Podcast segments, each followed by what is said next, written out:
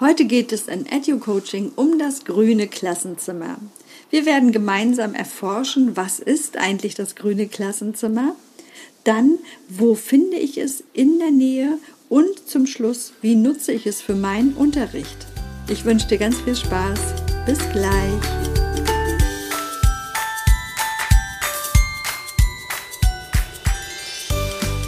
Herzlich willkommen bei Edu Coaching, dein Praxispodcast rund um das Thema Schule.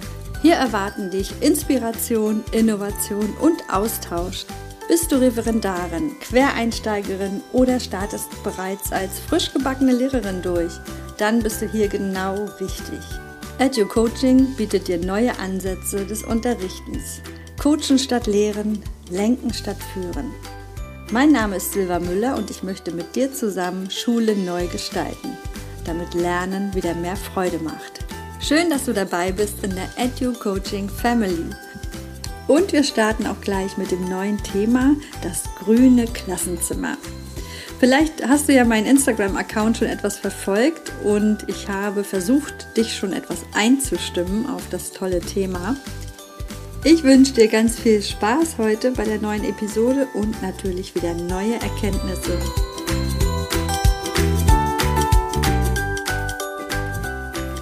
Ja, du hast dich vielleicht schon gefragt, was ist ein grünes Klassenzimmer? Oder du hast vielleicht sogar schon Erfahrung damit, im Freien zu unterrichten. Denn genau darum geht es, dass du mit den Kindern deiner Klasse einfach rausgehst, nicht im Unterricht sitzt, im Klassenraum, sondern draußen in der Natur, im Freien deine Werte, deine Inhalte vermittelst. Du glaubst, es geht nicht? Ich kann sagen, doch, es funktioniert. Es funktioniert sogar sehr gut. Also es sind immer meine schönsten Stunden, wenn ich mit den Kindern draußen war. Das Tolle ist ja auch, dass du vorher ganz viel schon mit dem Thema Wald oder grünes Klassenzimmer arbeiten kannst und auch danach und das fächerübergreifend. Also das ist so der Joker, den ich immer wieder merke, den wir da nutzen können und der uns auch ganz viel die Arbeit erleichtert, weil die Kinder so motiviert sind, so neugierig sind, von alleine Fragen stellen und äh, Lösungen finden, dass äh, ja du wirklich dann in dem Moment der Lernbegleiter bist, die Lernbegleiterin. Was ist dann jetzt genau ein grünes Klassenzimmer? Ich habe mir jetzt erspart, da eine Definition zu suchen, weil an Beispielen, glaube ich, kann ich dir das am besten erklären. Du kannst einfach vor die Tür gehen und schauen, was wächst und gedeiht, was lebt außerhalb des Klassenzimmers.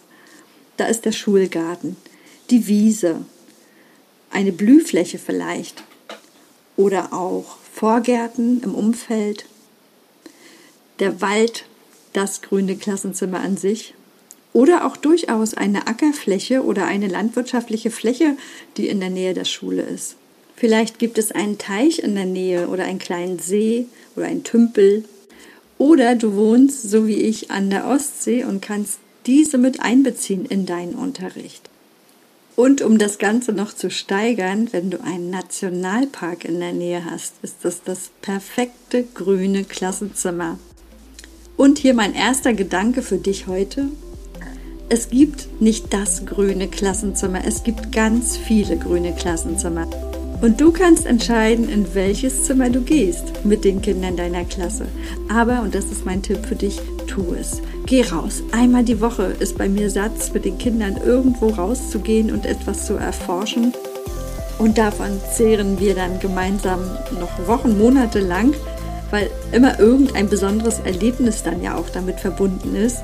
Und ja etwas ganz Besonderes auch im, in den Gedanken hängen bleibt, ne, in Erinnerung bleibt. Und das sind dann auch schulische Lerninhalte. Ne? Also auch wirklich Wissen, was dann richtig gut abgespeichert ist. Und darum geht es ja. Die Frage, die sich dir vielleicht jetzt stellt, ist ja, wie kann ich denn rausgehen? Woher weiß ich denn, was gut für die Kinder ist, was Spaß macht? Ähm, ich begebe mich dann immer gerne in die kindliche Position und da helfen mir die Kinder wirklich auch selber, dass man überlegt, was könnte spannend sein. Was passt vielleicht auch gerade rein in den Unterrichtsinhalt, in die Fächer. Aber also diese Frage stellt sich mir sehr selten, weil es wirklich so viel rundherum gibt. Und sei es nur das kleine Stiefmütterchen, was zwischen den Steinen wächst, wo eigentlich nur Beton ist. Ich merke, dass die Kinder viel offener sind, wenn wir sie bewusst in der Natur an bestimmte Themen heranführen, an bestimmte Momente. Welche Möglichkeiten siehst du jetzt für dich, die Natur mit in deinen Unterricht mit einzubeziehen? Da gibt es den ganz einfachen Unterrichtsgang mit einem Thema, mit Lernaufträgen, stiefeln wir los in die Natur und forschen. Und da merke ich auch jedes Mal, gerade bei den ersten Klassen, das ist so wichtig, die Kinder immer wieder zu fokussieren. Worum geht es jetzt? Ne, wir sind nicht nur draußen, um zu laufen und zu dallern, sondern wir haben auch wirklich einen Auftrag zu erfüllen. Je klarer wir unsere Aufgaben formulieren, umso verständlicher, desto besser können die Kinder das dann auch umsetzen und desto sicherer ist der Lernerfolg.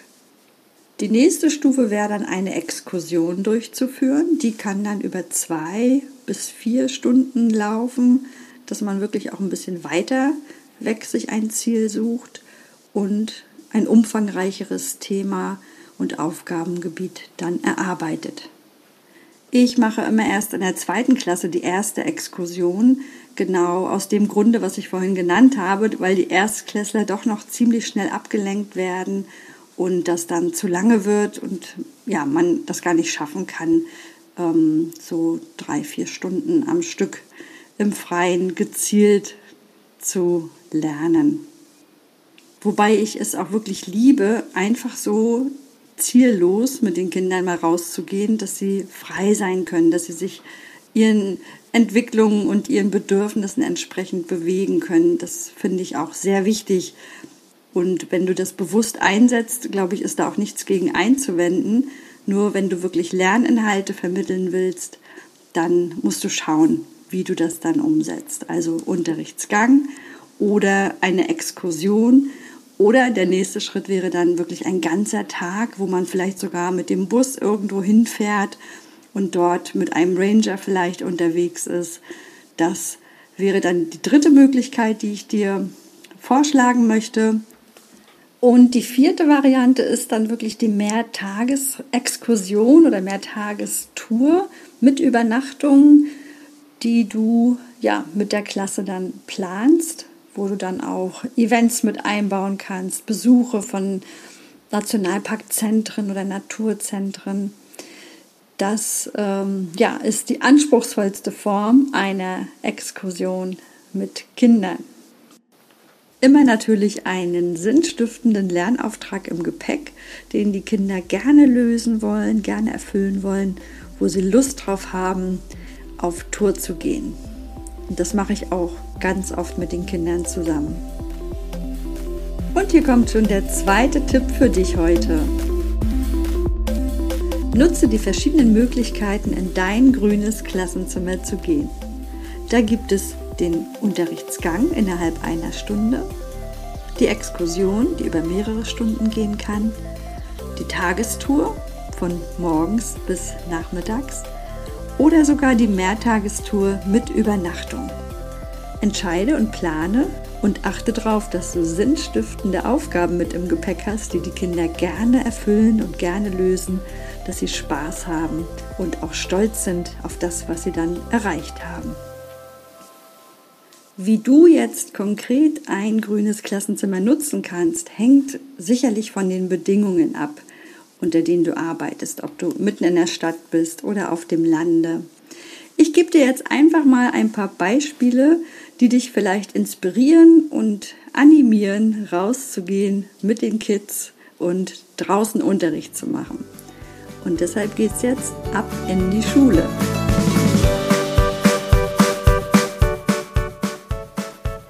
Gebe dir drei Beispiele an die Hand und wir starten mit dem ersten, der einfache Unterrichtsgang mit einer zweiten Klasse in den Schulgarten. Was beachte ich?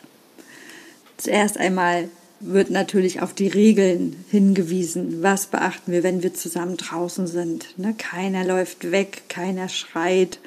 Ja, dieses achtsame Miteinander, das sollte funktionieren. Und hier hilft auch wieder dieses Dreiergespann Transparenz, Relevanz, Konsequenz. Das habe ich in einem anderen Podcast schon mal erwähnt und du kannst es unbedingt hier auch anwenden. Also wenn sie sich nicht leise anstellen können, müssen wir das üben. Und aus meiner Erfahrung funktioniert das immer. Spätestens im zweiten Versuch sind dann alle dabei und wissen alle, worum es geht, dass es wirklich sonst ja keinen Ausflug gibt, wenn die Regeln nicht eingehalten werden. Bevor wir rausgehen, gebe ich immer einen Punkt an, wo wir uns dann wieder treffen. Bei uns ist es eine Treppe und ich sage dann, dass alle Kinder leise jetzt rausgehen bis zur Treppe und dort warten. Und wenn das klappt, dann geht es bis zur nächsten Station. Dann gehen wir die Treppe runter bis zum Zaun und dann wieder warten. Und Schritt für Schritt, bis wir dann am Ziel angekommen sind. Ab Klasse 3 ist es nicht unbedingt mehr so notwendig, aber die Kinder sind dann schon so trainiert, dass sie das automatisch machen. Und es ist für mich ja immer auch ein Stück Sicherheit. Ne? Denn so mit über 20 Kindern loszustiefeln, ich habe da auch immer eine Teampartnerin dabei. Ja, und wenn wir dann im Schulgarten angekommen sind, dann holen alle Kinder ihre Lernaufträge raus. Ich habe meist Gruppen eingeteilt und die Kinder können dann auf ihren Lernbrettern die Aufgaben lösen, die Beobachtungsaufgaben und was aufschreiben oder was aufmalen, je nachdem, was für Aufträge denn so anliegen. Wichtig finde ich hier auch ein Zeitfenster zu geben, dass man vielleicht auch ein optisches Signal hat. Bis da und dahin, so lange arbeiten wir und dann treffen wir uns wieder hier am Punkt und die Auswertung mache ich dann meist im Klassenraum, weil es einfach ruhiger ist und die Kinder sich dann besser konzentrieren können. Was immer wieder auffällt, dass die Kinder eben auch andere Themen sich suchen, unabhängig von den Aufgaben, die wir haben. Und da liegt es dann in deinem Ermessen, inwieweit du darauf eingehst. Also zum Beispiel haben wir immer irgendwelche Stöcker, Steine oder besondere Pflanzen noch mit im Gepäck. Ich nehme das dann immer mit in, in den Klassenraum und sage, das gucken wir uns später an. Wir wollen ja erstmal unseren Forscherauftrag erfüllen. Und wenn dann noch Zeit ist, dann schauen wir uns das genau an. Ähm, zum Beispiel hatte ein Kind mal so eine angeschnittene Tulpenzwiebel gefunden. Und ja, was machen wir jetzt damit? Und das ist so ein tolles Experiment geworden, wo wir dann auch wirklich in Deutsch noch mit gearbeitet haben, dass wir über die Tulpe was geschrieben haben und dann äh, ja wirklich auch das Experiment durchgeführt haben, ob da noch was rauskommt oder nicht. Ob die so verletzt ist, dass sie leider schon gestorben ist, diese kleine Zwiebel, oder ob da noch was rauskommt. Ne? Und das war spannend für mich selber auch. Das Tolle war natürlich Happy End. Es kam noch eine Tulpe. Und das, äh, glaube ich, vergessen die Kinder dann auch nicht. Auf Exkursionen weise ich immer darauf hin, dass keine lebenden Pflanzen abgerissen werden oder irgendwo verletzt werden. Das ist mir sehr wichtig und die Kinder wissen das mittlerweile auch. Die Achtung vor anderem Leben, in welcher Form auch immer, das ist die oberste Regel, die wir beachten wollen, wenn wir draußen sind. Dass wir ein Teil der Natur sind. Und um unseren Unterrichtsgang dann abzuschließen, gestaltet sich der Rückweg ähnlich wie der Hinweg, dass wir Step by Step wieder zur Schule gehen und dort dann ausreichend Zeit für die Reflexion, für die Auswertung einplanen. Das ist ganz wichtig für die Kinder und für mich auch. Das ist so ein eine runde Sache wird. Und daran kann man dann anknüpfen, um in anderen Fächern ja, mit diesen Themen zu arbeiten. Im nächsten Beispiel geht es um eine Waldexkursion, die von morgens um 8 bis mittags um 12 dauert. Ja, da sind andere Dinge zu beachten. Das Prinzip ist aber das gleiche. Du musst dich auf die Kinder verlassen können. Das heißt, bestimmte Regeln müssen eingehalten werden, damit ihr sowas durchführen könnt. Und da sind eben solche einfachen kleinen Unterrichtsgänge eine gute Vorübung. Eine Waldexkursion oder eine Exkursion über mehrere Stunden würde ich immer bei den Eltern anmelden oder die Eltern zumindest informieren, weil hier wichtig ist, ob es Allergien gibt bei den Kindern, ob es bestimmte Dinge zu beachten gibt. Ja, das muss immer abgeklärt werden. Und du musst es auch anmelden in der Schule, weil ihr ja dann an, in der Zeit nicht im Gebäude seid. und das muss immer vermerkt werden. Ich schicke dann auch immer eine Checkliste mit, was alles mitzubringen ist. Das habe ich auch auf Instagram reingestellt, wenn du da genauer gucken willst. Denn die Rucksäcke sollten natürlich nicht zu schwer sein. Die Kinder müssen das ja auch eine Weile tragen. Im Vorfeld habt ihr gemeinsam Aufgaben formuliert, Gruppen gebildet und ja, wichtige Dinge besprochen, was zu beachten ist. Ich erinnere mich gerade dran, dass wir sogar einmal einen Baum gepflanzt haben. Das war auch ein sehr tolles Erlebnis. Das Tragen mit Sackkarre über Kilometer, also das war so ein verbindendes Erlebnis miteinander. Der Spaten zum Einbuddeln musste getragen werden und die Kinder haben sich so schön abgewechselt. Das war wirklich so teambildend auch. Die Pflanzaktion dann sowieso, weil im Wald zu pflanzen ist ja auch nicht so einfach. Abschließend haben wir dann noch ein kleines Ritual gemacht. Das haben auch alles die Kinder sich überlegt. Also ich war da wirklich nur, in Anführungsstrichen, nur Lernbegleiterin. Und wir reden heute noch darüber. Das war wirklich so, so ein tolles Erlebnis. Soweit zunächst das Wichtigste zu einer Exkursion, die du mit den Kindern deiner Klasse durchführst. Es gibt natürlich noch ganz viel mehr darüber zu erzählen. Und wenn du spezielle Fragen hast, kannst du mich gerne kontaktieren. Ich beantworte dir das gerne. Aber für diesen Rahmen soll es erstmal genügen. Ich möchte jetzt gerne noch auf die Tagestour eingehen, die dann wirklich auch von morgens bis abends oder bis spät nachmittags geht, wo man dann mit dem Bus vielleicht hinfährt.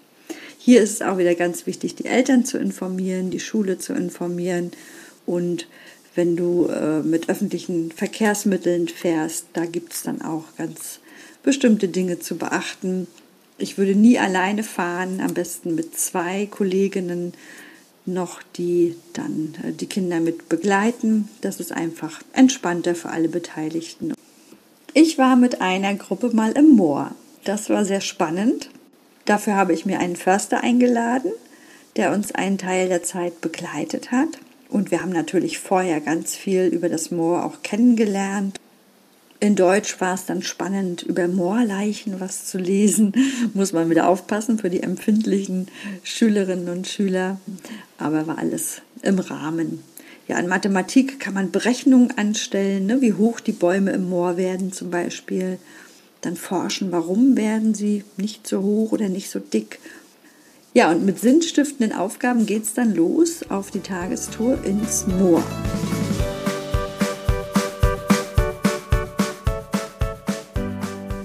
Ich achte auch immer auf das Wandertempo.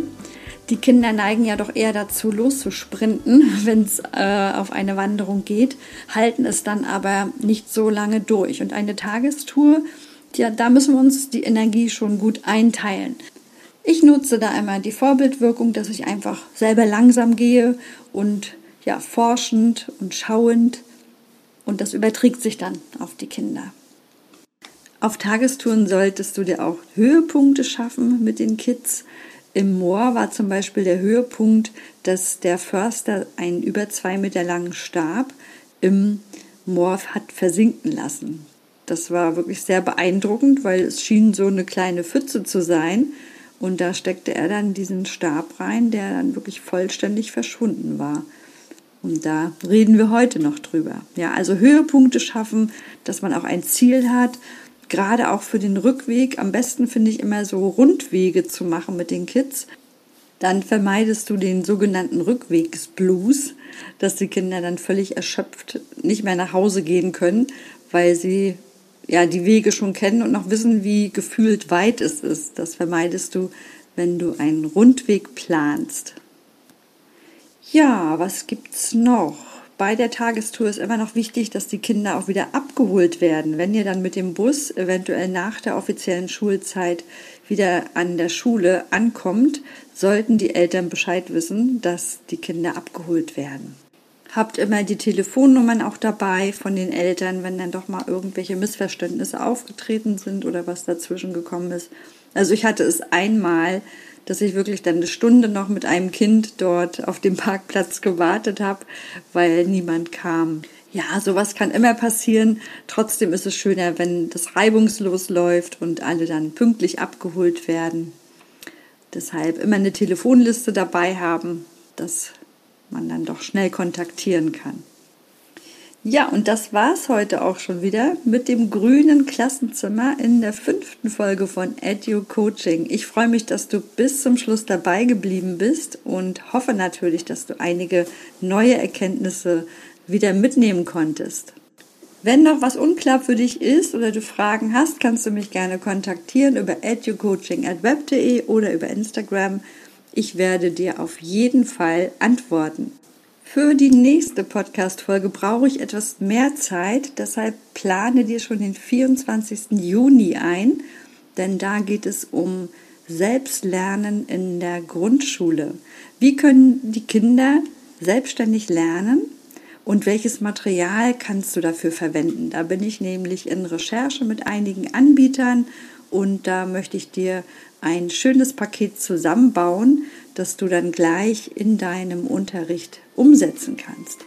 Wenn es dir hier gefällt, dann abonniere gerne meinen Kanal Edu Coaching und so trägst du mit dazu bei, dass die Family wächst und dass wir uns ausbreiten und Schule neu gestalten. Denn das ist ja das Ziel von EduCoaching, dass wir Schule verändern hin zum freudvollen und sinnstiftenden Lernen.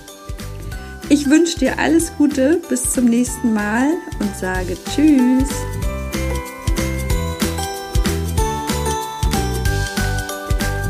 Psst, hey, schön, dass du noch da bist. Ich suche nämlich noch Referendarinnen und junge Lehrerinnen oder Studenten für meine Umfrage.